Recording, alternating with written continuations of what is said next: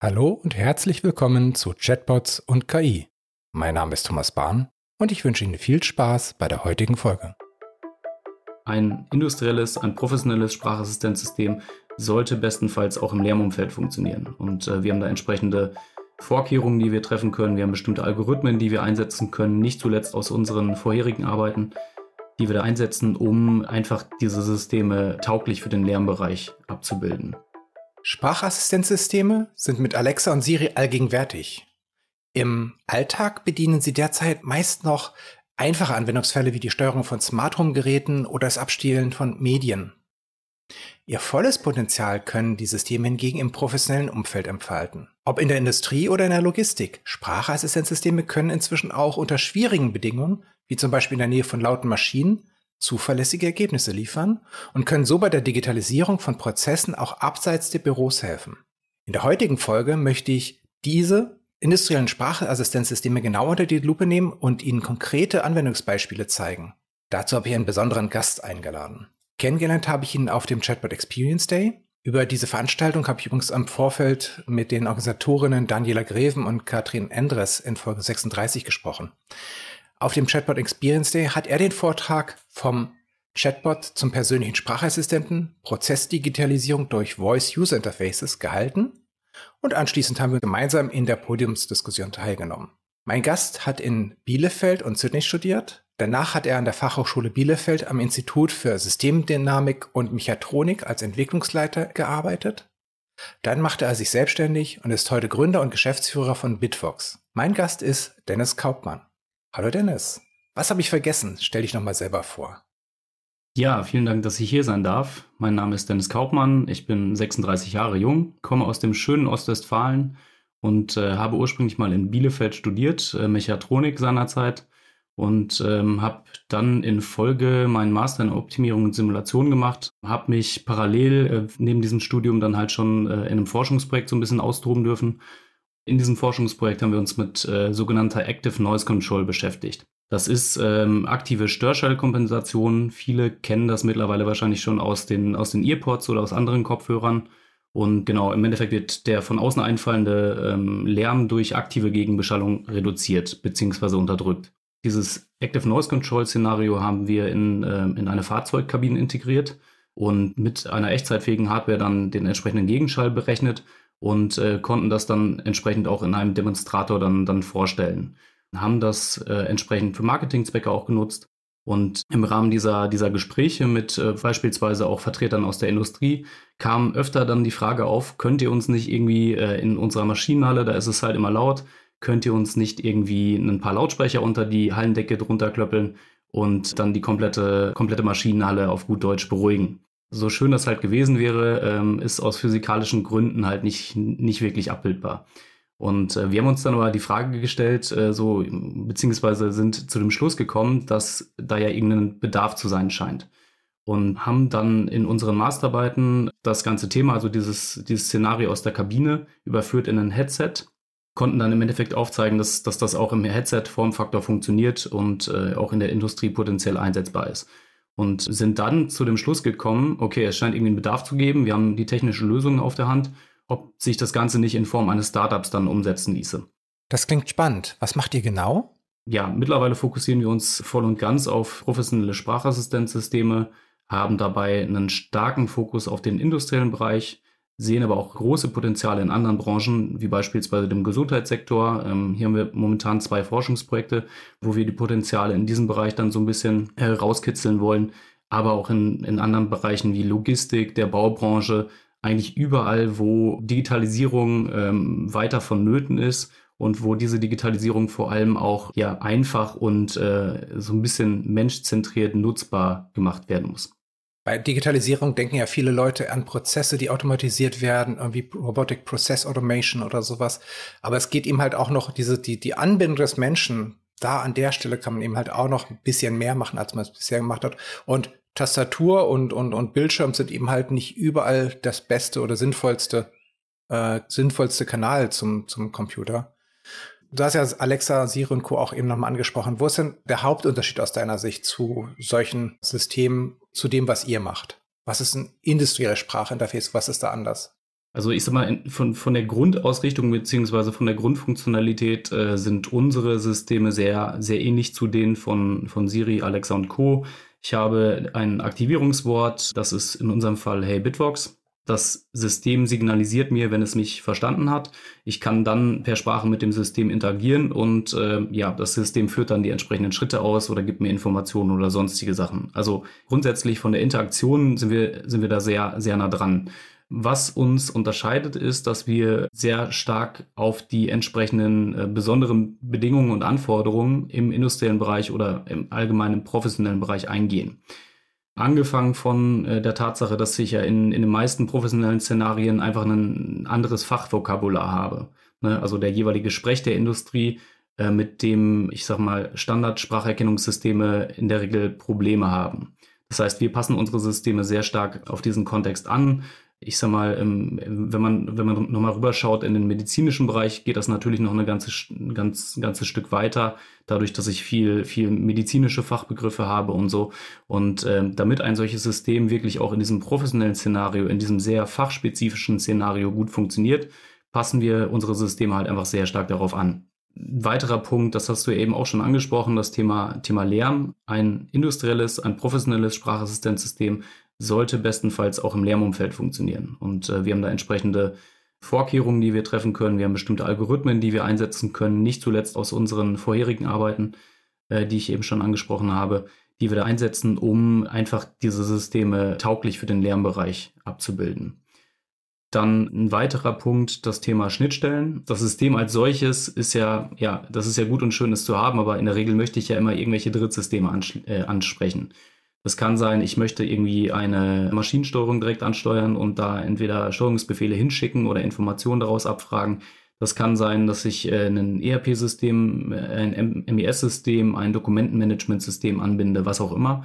Und für all diese Punkte brauche ich entsprechende Schnittstellen und da bieten wir halt einfach eine, eine ganze Menge an, an Schnittstellen, die, die in den jeweiligen Industrien halt einfach etabliert sind und können relativ niederschwellig dann die entsprechenden Komponenten anbieten. Ein weiterer Punkt ist, äh, dass wir ähm, verschiedene Endgeräte-Optionen haben. Also das Endgerät für uns ist in letzter Instanz immer die, die Komponente, mit dem der, der Mitarbeiter dann spricht. Wir bieten hier beispielsweise mobile Lösungen auf Basis von Headsets, entweder ähm, mit äh, Bluetooth-Kommunikation oder auf äh, Basis von DECT. Und ähm, mit diesen Headset-Lösungen hat man dann wirklich die Möglichkeit, vollkommen mobil zu arbeiten und auch von überall und jederzeit mit seinem Assistenten zu interagieren. Wir haben aber auf der anderen Seite auch stationäre Lösungen, ähm, wo wir beispielsweise äh, unser Sprachinterface direkt in bestehende Maschinen-HMIs integrieren, äh, in gewisser Weise die äh, Maschine retrofitten, eine bestehende Maschine um eine Sprachschnittstelle, um ein Sprachinterface ergänzen, bis hin zu sowas wie beispielsweise Smart Speaker Lösungen, wo ich dann halt einfach irgendwie, ja, im Endeffekt wie so einen industriellen Smart Speaker da rumstehen habe und äh, an entsprechenden stationären Punkten dann mit dem System interagieren kann. Dann als letzter Punkt auf der technischen Seite das Thema Offline-Fähigkeit. Wir sehen bei vielen unserer Kunden, dass das Thema Cloud nach wie vor ähm, sehr ja, skeptisch gesehen wird, würde ich jetzt mal sagen. Ja, die Erfahrung machen wir auch. Also je nach Branche klar, aber ja. Genau.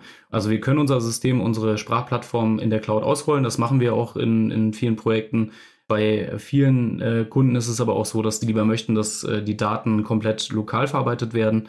Das heißt, unser System ist äh, per se komplett offline-fähig. Wir können das lokal auf einem kleinen Edge-PC oder einem Serversystem bis hin teilweise sogar in die entsprechenden Produkte integrieren und haben da natürlich riesige Vorteile in Bezug auf Datenschutz, Datensicherheit, aber auch Datenhoheit, Datensouveränität und natürlich das Thema Verfügbarkeit wird dadurch natürlich deutlich besser, weil ich mhm. kann im Zweifelsfall das System auch nutzen, wenn äh, mein Internet gerade nicht verfügbar ist, was ja leider in Deutschland nach wie vor jetzt nicht so komplett ausgeschlossen ist. Ja, nee.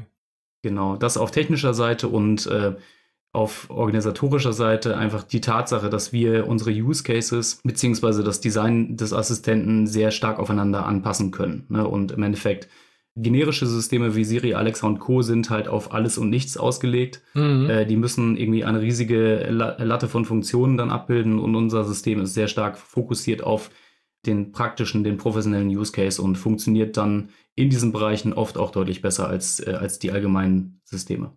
Ja, das kenne ich auch, eben halt, wenn es entweder um spezielle Also man weiß, jetzt kommt nur eine Zahlenfolge oder so, dann kann man das anpassen und da eher in diesem Feld eben halt, das, er braucht ja nicht Wetterberichte vorlesen können oder sowas, im Allgemeinen nicht, aber vielleicht im Einzelfall schon, aber im Allgemeinen nicht. Und wenn man das Spezialisierung macht, dann wird's besser. Genau, ist ja, ist, ist ja bei euch, bei euren Systemen in letzter Instanz genau das Gleiche, ne? Also, ja. dass ihr da wahrscheinlich sehr ähnliche Erfahrungen machen werdet. Ja. Du hast eben schon Anwendungsfälle angesprochen. Du hast uns auch Anwendungsfälle mitgebracht. Lass uns vielleicht mal einfach mit dem Anwendungsbeispiel Sprachsteuerung anfangen. Also Menschen bedienen Maschinen mit Hilfe jetzt von Sprache. Sie sagen einfach der Maschine, was sie von der Maschine wollen. Hast du da mal so ein Beispielszenario, was gut verständlich ist? Ja, ähm, also das auf ein konkretes Szenario runterzubrechen, ist oft nicht ganz so einfach, weil, weil die Möglichkeiten halt einfach sehr, sehr breit gelagert sind. Ähm, was man per se sagen kann, ist, dass ich mit Sprache die Möglichkeit habe, sehr schnell ähm, beispielsweise Parameter an der Maschine zu verändern, dass ich ähm, vor allem äh, im Gegensatz zu grafischen Oberflächen eigentlich nicht wirklich wissen muss, wo diese Parameteränderungen sich verbergen, sondern dass ich einfach direkt raussagen kann, was ich, was ich möchte und beispielsweise auch in einem Befehl mehrere Parameter gleichzeitig ändern kann. Wenn ich jetzt ein so ein Beispiel nennen müsste, könnte ich bei einer Maschine sagen, stelle die Drehzahl auf 1800, aktiviere das Kühlmittel und fahre auf Nullposition. Mhm. Das sind drei Teilkommandos, drei Teileinstellungen in Anführungsstrichen, für die ich bei einer grafischen Oberfläche halt einfach mehrere Schritte bräuchte. Ich müsste wissen, wo sich die entsprechenden Funktionen überhaupt erstmal verstecken. Das ist ja bei der Komplexität der modernen Maschinen auch oft nicht ganz so einfach. Mhm. Und in Bezug auf die Sprachsteuerung kann ich halt einfach frei heraussagen, was ich möchte. Und wir kümmern uns darum, dass, dass wir die entsprechende Intention und die dahinter steckenden Parameter dann extrahieren und äh, die entsprechenden Einstellungen dann, dann durchführen was insbesondere halt auch für, für Mitarbeiter äh, von Vorteil ist, die sich vielleicht noch nicht so gut mit der Maschine auskennen oder mit dem IT-System oder was auch immer dann angesteuert wird, was ja heutzutage auch nicht ganz selten ist. Ich habe ja üblicherweise nicht mehr den Fall, dass ich den Maschinenbediener habe, der, der schon 20, 30 Jahre mit der Maschine arbeitet, sondern halt einfach eine deutlich stärkere Fluktuation auch in diesen Bereichen. Genau, also auf der anderen Seite ist es, ist es auch da wieder relativ nah zu den Funktionen, die man aus dem Smart Home-Bereich kennt. Ähm, viele dieser Funktionen lassen sich in, in der einen oder anderen Art und Weise ja übertragen, auch auf den professionellen Bereich. Ja, klar. So dieses Lichtsteuerung, Heizungssteuerung, mach das Radio an, stell es auf Station sowieso. Das ist ja das, was man vom Smart Speaker her kennt, auch vom privaten her kennt. Und hier ist es ähnlich. Also es ist ja fast so, als ob da jetzt ein weiterer Kollege wäre, der vor der Maschine ist, der die Maschine gut kennt und ich sag dem einfach, stell die Drehzahl, ähm, fahr das Ding runter und so weiter. Mhm. Und er weiß einfach, wie es geht und ich muss ihm das nur sagen. Der Nachteil in Anführungsstrichen ist, man sieht nicht, was möglich ist. Das heißt, man muss schon wissen, welche Parameter es gibt, die man an denen man drehen kann. Und genau, richtig. Das heißt, man braucht schon so ein bisschen grundsätzliches Wissen. Ja, genau. Also das ist vollkommen richtig. Ich muss halt irgendwie so eine grobe Idee haben, an welchen Stellschrauben ich drehen kann. Auf der anderen Seite äh, integrieren wir dann oft auch so Hilfefunktionen, dass ich einfach frei raussagen kann, so welche Einstellung kann ich bei dir durchführen, welche Funktion hat Maschine 3 wie führe ich diesen und diesen Prozess durch und so weiter und so fort, dass wir bewusst halt auch diese Assistenzfunktion äh, auch an der Stelle der Sparsteuerung schon mit integrieren und äh, den, den Nutzer dann nicht komplett alleine lassen. So der, der Punkt, also die, diesen Vergleich, den du gerade gezogen hast, finde ich auf jeden Fall sehr passend, äh, dass du so ein bisschen den Fachkollegen hast, der steht vor der Maschine und du sagst einfach in natürlicher Sprache, was du möchtest und äh, er kümmert sich darum. Jetzt gerade in den letzten Wochen geistert ja viel auch das Thema Copilot durch verschiedene Bereiche und ähm, unser System lässt sich in gewisser Weise auch mit einem Copilot für den industriellen Mitarbeiter vergleichen in vielen Bereichen. Wenn man jetzt mit der Maschine spricht, manchmal ist es ja auch so, dass man aus Sicherheitsgründen zum Beispiel ein paar Sachen protokollieren muss, also äh, sagen muss, mitschreiben muss, dann habe ich das gestartet, ich habe das und das eingestellt. Das Protokollieren von Prozessparametern, aber auch von Ergebnissen, das ist so der Bereich Sprachdokumentation. Das ist auch ein weiteres Anwendungsbeispiel, wo man das einsetzen kann. Hast du da auch vielleicht noch mal ein anderes Beispielszenario? Genau, richtig. Also grundsätzlich ähm, Sprachdokumentation bietet halt einige Vorteile, die Sprachinteraktion im Allgemeinen halt auch äh, ausmachen. Das ist äh, das Thema, ich habe meine Hände und meine Augen frei. Ne? Im ja. industriellen Bereich oder generell im professionellen Bereich ist es meist so, dass ich meine Hände und meine Augen für meine eigenen Tätigkeiten brauche. Ob ich jetzt irgendwie gerade einen Montageprozess durchführe oder irgendeine Maschine warte, eine Maschine einrichte, einen Logistikprozess durchführe, dann in der Regel brauche ich meine Hände und meine Augen. Und ähm, auch bei der Sprachdokumentation ist es ein wesentlicher Vorteil, dass ich einfach frei arbeiten kann. Ein weiterer Punkt ist, dass ich die bestehende Zettelwirtschaft, die gerade im Bereich Qualitätsmanagement, Qualitätsdokumentation oft noch vorherrscht, abschaffe. Dahingehend, dass ich die bestehenden Qualitätslisten ablöse und äh, meine Daten direkt digital und vor allem in Echtzeit dann direkt erfasse. Was den großen Vorteil hat, dass ich diese Daten auch sofort nutzen kann und diese Daten auch in Echtzeit überwachen kann. Das heißt, ich merke, wenn beispielsweise ich einen äh, Qualitätsparameter in einem Montageprozess regelmäßig vom, vom Nutzer testen lasse und ihn dann, dann bestimmte Qualitätsmetriken einsprechen lasse, dann merke ich auch in Echtzeit, wenn diese Qualitätsmetriken langsam aus der Toleranz rausrutschen und kann dann im Zweifelsfall dem, dem Nutzer Feedback geben, so von wegen, da scheint irgendwas nicht beim Prozess zu passen oder irgendwie ähm, sonstige Maßnahmen einleiten. Generell ist es, ist es oft so, dass gerade bei diesen Qualitäts ähm, Parametern, die erfasst werden, diese Listen dann nachher halt einfach auf Halde landen, in Anführungsstrichen, und gar nicht ausgewertet werden. Dabei stecken da ja extrem wertvolle Daten drin, die ich dadurch dann überhaupt nicht mit äh, Verfahren wie KI oder Big Data dann überhaupt analysieren kann. Das heißt, dadurch, dass ich diese Daten in Echtzeit und überhaupt erstmal äh, digitalisiert habe, kann ich da schon eine ganze Menge auch in, im, im zweiten Schritt dann damit anfangen und kann in gewisser Weise den, den Mitarbeiter auch so ein bisschen als Sensor nutzen, wenn man es so, so sagen möchte.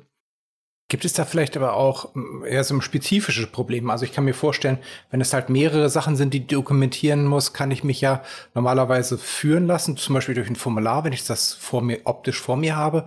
Muss ich sowas dann einzeln abfragen? Muss dann die Maschine den Menschen fragen, sag mir jetzt das, sag mir jetzt das? Oder geht das auch anders? Also man kann es so machen. In manchen, in manchen äh, Prozessen macht es auch Sinn, dann wirklich einen geführten Prozess, also so ein Frage-Antwort-Spiel abzubilden. Das hängt aber immer sehr stark davon ab, was ich genau möchte. Und in vielen Bereichen ist es auch so, dass ich problemlos, ähnlich, ähnlich wie ich das eben schon äh, nannte, bei der Einstellung von Parametern im Kontext Sprachsteuerung, auch bei der Sprachdokumentation mehrere ähm, Parameter oder mehrere Eigenschaften in einem Satz dokumentieren kann. Ein Beispielsatz wäre jetzt Oberfläche frei von Kratzern, keine Verfärbung, Materialstärke an Punkt A beträgt 2,5 mm.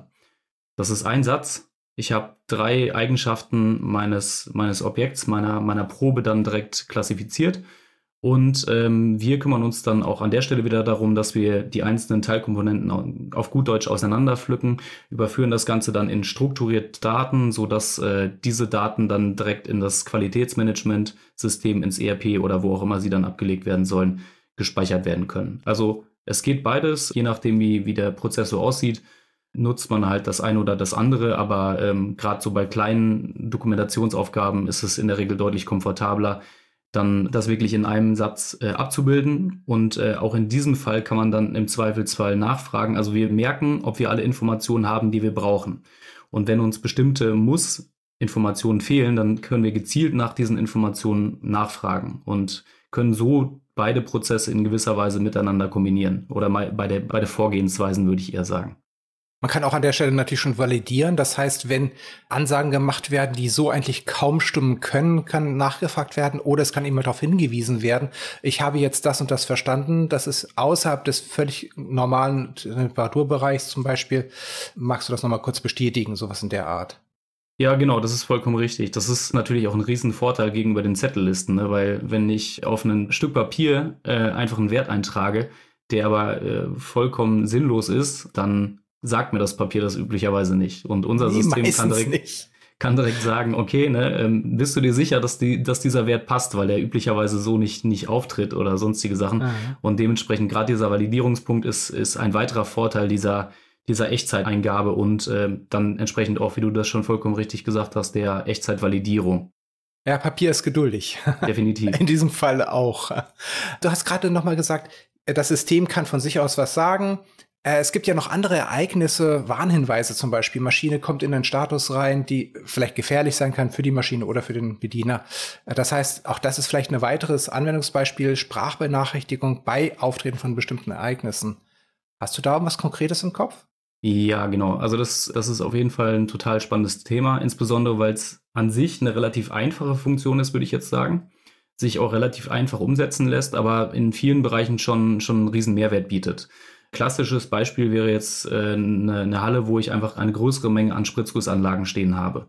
Und äh, jetzt ist es ja heutzutage nicht zuletzt durch den äh, Fachkräftemangel so, dass diese Spritzgussanlagen nicht einen Maschinenbediener vor der Maschine stehen haben, sondern dass ein, äh, ein Maschinenbediener halt für eine größere Menge von Maschinen zuständig ist.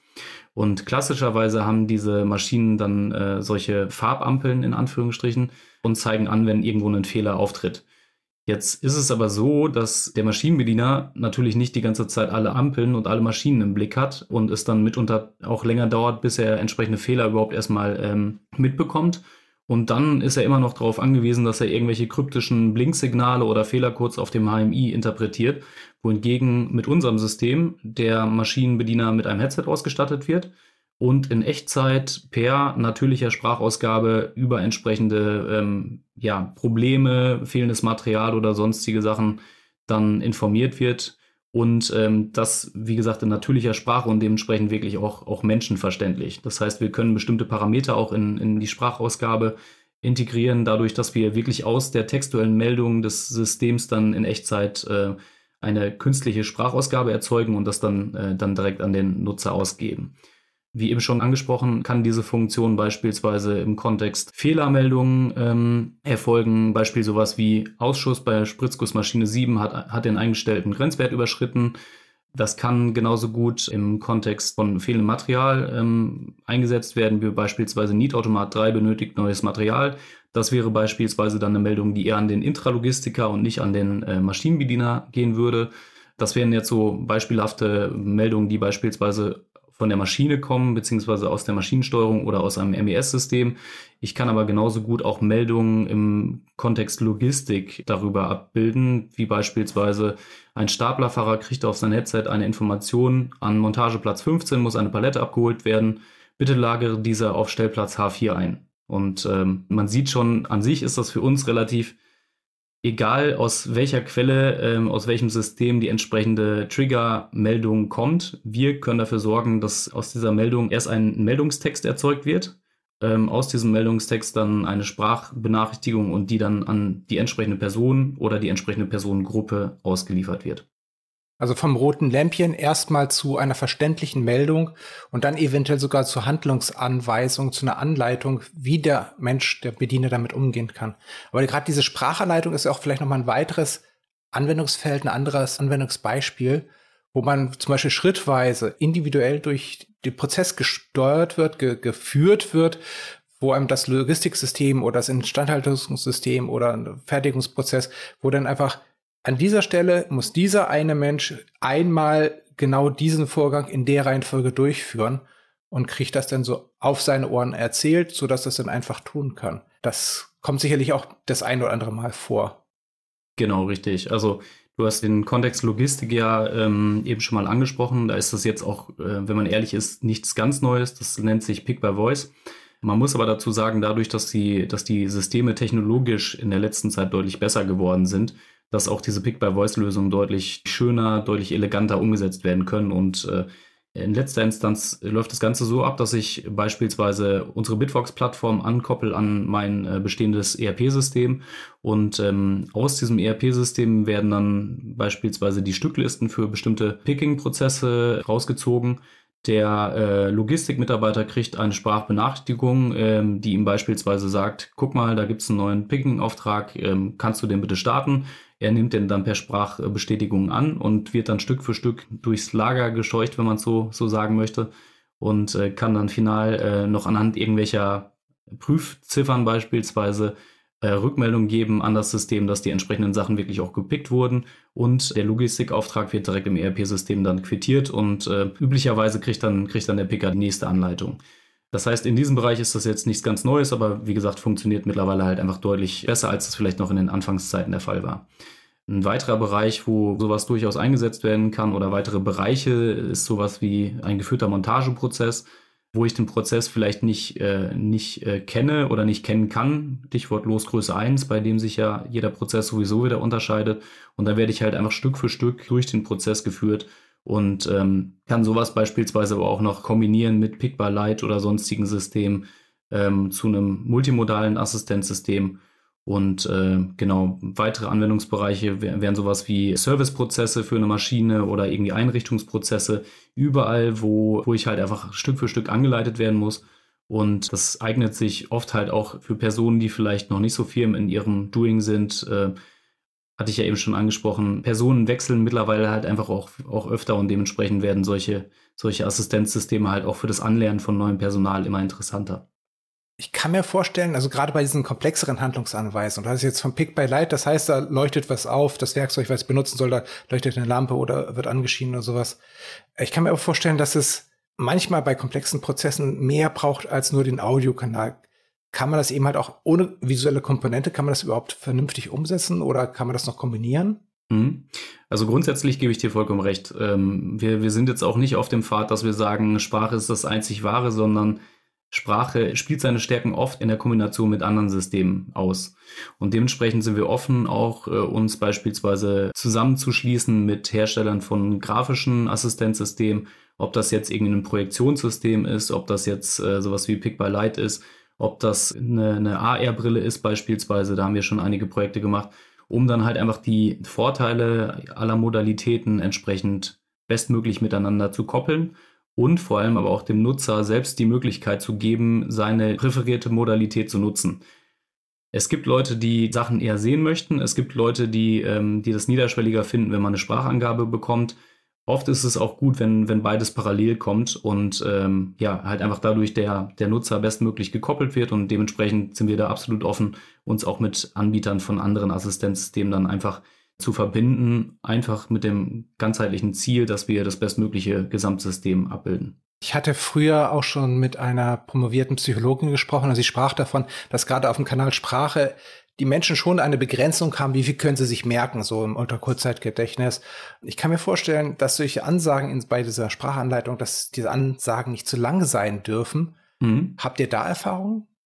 Ja, also pauschal kann man das schon sagen, umso kürzer, umso knackiger die, die Ausgabe ist, die Sprachansage ist, umso besser ist es. Weil, wie du gerade schon sagst, die menschliche Fähigkeit, sich viele Sachen zu merken, ist da halt einfach begrenzt.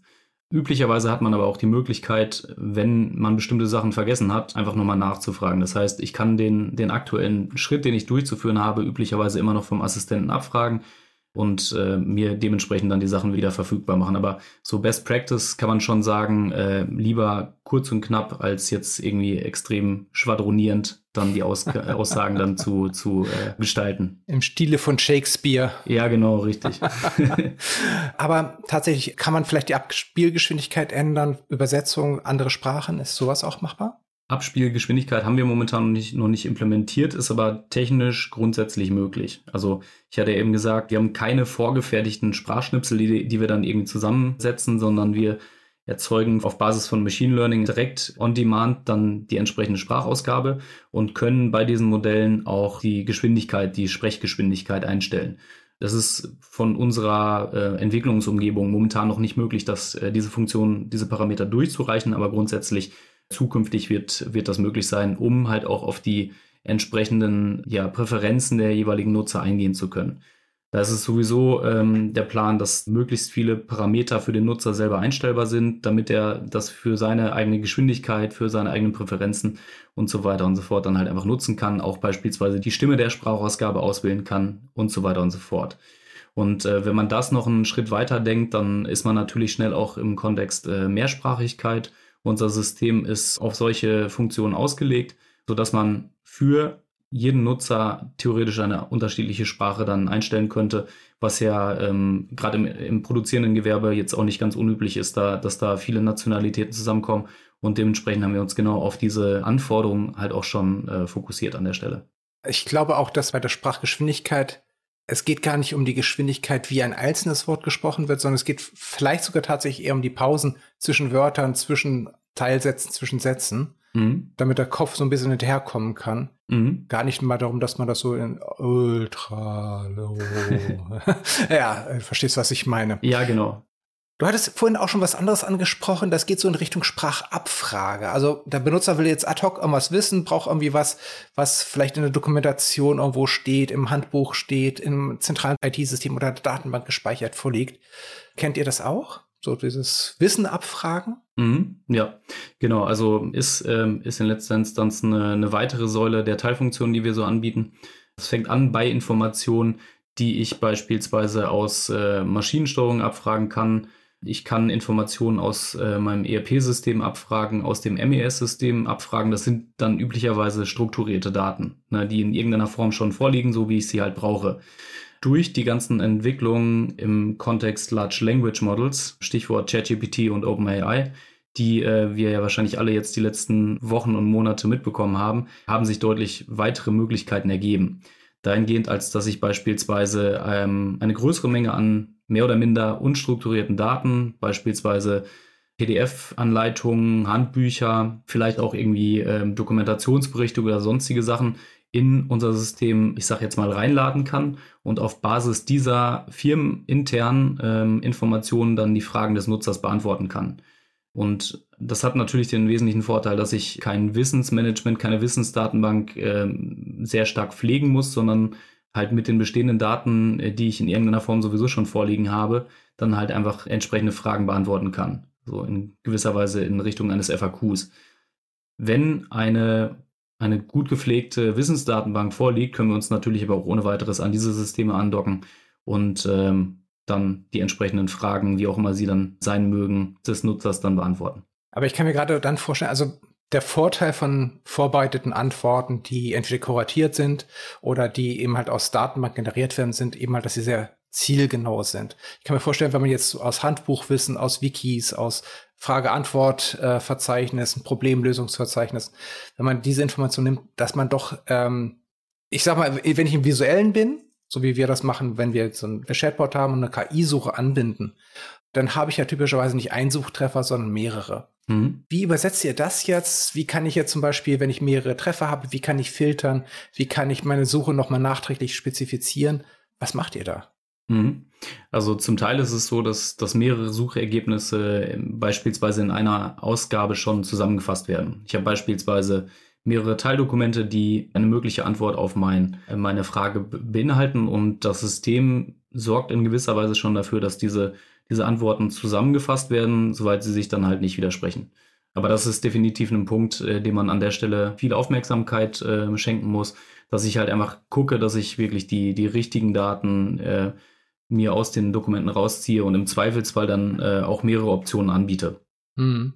Ja, ich kann mir auch gerade vorstellen, ich meine, auf der einen Seite, es klingt jetzt wirklich nach Textgenerierung, also was man mit ChatGPT ja auch untereinander machen kann, ist ja, hier ist ein langer Text, fass mir das mal in zwei Sätzen zusammen. Aber ich kann mir vorstellen, dass auch gerade, wenn du gesagt hast, mehrere Sachen zusammenzufassen, dann komme ich schnell wieder auf eine Länge, die äh, wieder für die Sprachausgabe, für den Kanal Audio vielleicht wieder ein bisschen zu lang sein könnte.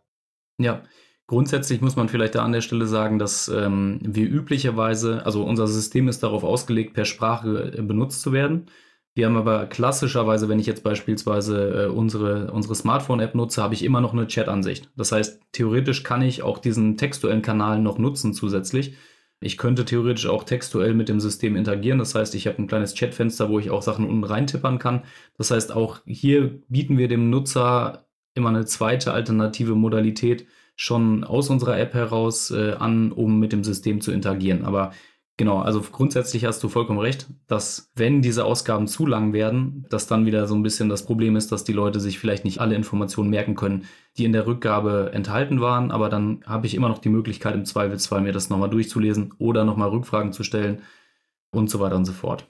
Oder in die Originalquelle zu gehen. Vielleicht sind da auch sogar Infografiken oder irgendwelche mhm. Zeichnungen drin, die ich natürlich dann gar nicht auf die Sprache, auf den Kanalsprache bekomme.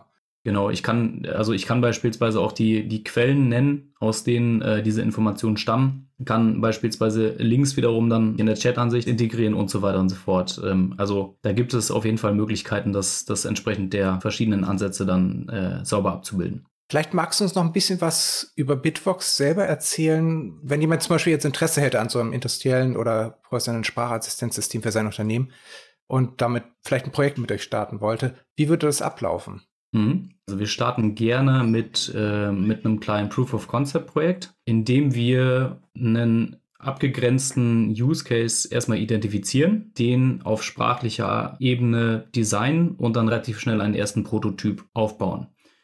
Und äh, mit diesem ersten Prototyp gehen wir dann schnell ins Feld, auf, auf gut Deutsch gesagt. Angefangen sind wir damals immer damit, dass wir sehr viel, sehr viel Arbeit in die Generierung der Trainingsdaten unserer Assistenzsysteme gesteckt haben.